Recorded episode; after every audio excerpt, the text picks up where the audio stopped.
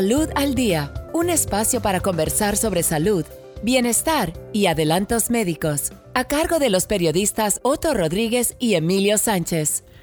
Bienvenidos amigos, les habla Otto Rodríguez y yo Emilio Sánchez. Hoy abordaremos un tema que nos han solicitado muchos, la artritis. Así es, es esa enfermedad del sistema inmune que produce dolor en los dedos, las muñecas, rodillas, tobillos y articulaciones. Por cierto, ¿cómo andan esos huesos con tanta lluvia que ha caído en el sur de la Florida últimamente? Eh, te, diré que no muy bien. Casi que me dan ganas de mudarme a Utah o Arizona, donde el clima es mucho más seco y hay más días de sol. Eh, te recomiendo que no te apures. Mira, la ciencia médica aún no ha podido establecer de manera concluyente la relación entre el mal tiempo, la humedad y la artritis. Yo te diré, mi querido amigo, que mis huesos me dicen otra cosa. Pero de cualquier manera, hablemos de la artritis. Muchos piensan que la artritis afecta solo a las personas de la tercera edad. Lo cierto es que incluso la gente joven puede padecerla. Lo que sucede es que a medida que envejecemos, los síntomas y el dolor tienden a agudizarse. Uno de los tipos principales de artritis es la osteoartritis, o sea, la artritis de los huesos, que ocurre producto de un desgaste de los cartílagos de las articulaciones.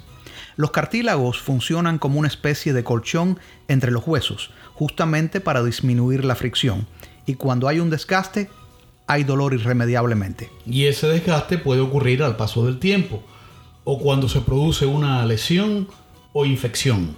La osteoartritis también afecta toda la articulación y puede ocasionar un deterioro de los tejidos conectivos que unen los músculos y los huesos. Hay desde luego otros tipos de artritis. La gota, la artritis reumatoide, el lupus, entre otros. Habría que dedicar un episodio a cada una de esas variantes. De acuerdo, por lo pronto aquí solamente nos estamos refiriendo aquellos rasgos más generales de la enfermedad, entre ellos los factores de riesgo. Mira, hay cinco factores que resultan determinantes en el desarrollo de esta dolencia. Ellos son el factor hereditario. Si tus abuelos o padres padecieron de artritis, hay más probabilidades de que sufras de esa enfermedad.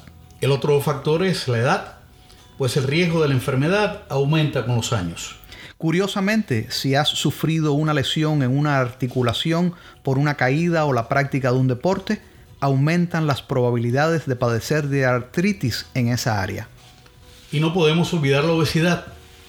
Bueno, en realidad esa condición no solo ocasiona artritis, sino también otras enfermedades crónicas.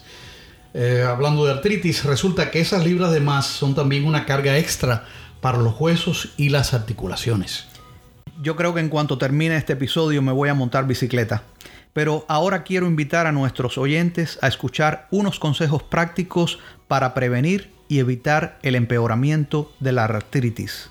Quizá el más importante de todos es conocer qué desata esos molestos episodios y tener en cuenta que las infecciones más insignificantes pueden desencadenar su recurrencia. Aunque no lo creas, el estrés puede ocasionar un brote de artritis. De manera que relaja tu mente, ya sea mediante ejercicios de meditación o cualquier otra actividad que calme tus días. Hacer ejercicios físicos de manera regular. Algunas investigaciones aseguran que caminar unos 30 minutos cuatro veces a la semana es una excelente manera de evitar los episodios de artritis. Y finalmente, si tienes un tratamiento con medicamentos contra el dolor, sé puntual con ellos y establece un horario que te ayude a mantener una regularidad. Oye, en definitiva, ¿cómo me entero si mis dolores de espalda son causados por la artritis? Bueno, pues hay varias maneras.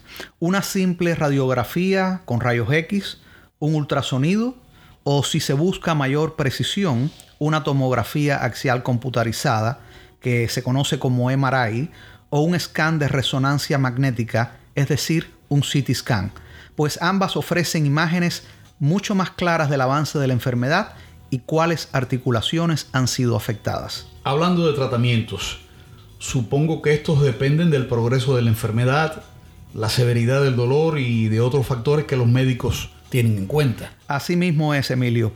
El dolor extremo puede tratarse con analgésicos especiales, los cuales se compran solo con receta médica. Y hay calmantes comunes que pueden adquirirse sin prescripción.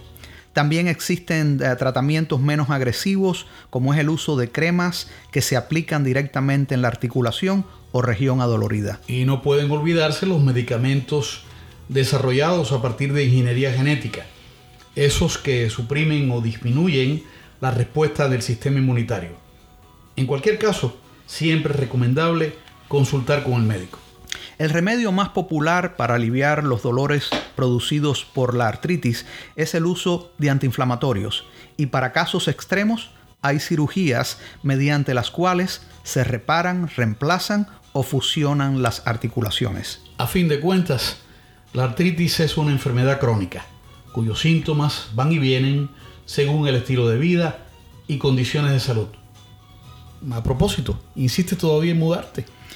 Pensándolo bien, eh, voy a aplazar esa mudada a la región desértica del país y por ahora continuar aquí en Miami con un estilo de vida saludable que evite los molestos episodios de dolor.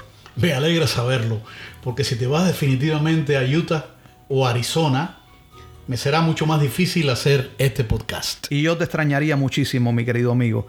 Bueno, esto ha sido todo por hoy. No dejen de escuchar el próximo episodio de Salud al Día, en el que les traeremos otro tema de salud útil e interesante. Se despiden de ustedes Otto Rodríguez y Emilio Sánchez. Fue Salud al Día. Los esperamos en otro episodio para buscar una vida más saludable y mejor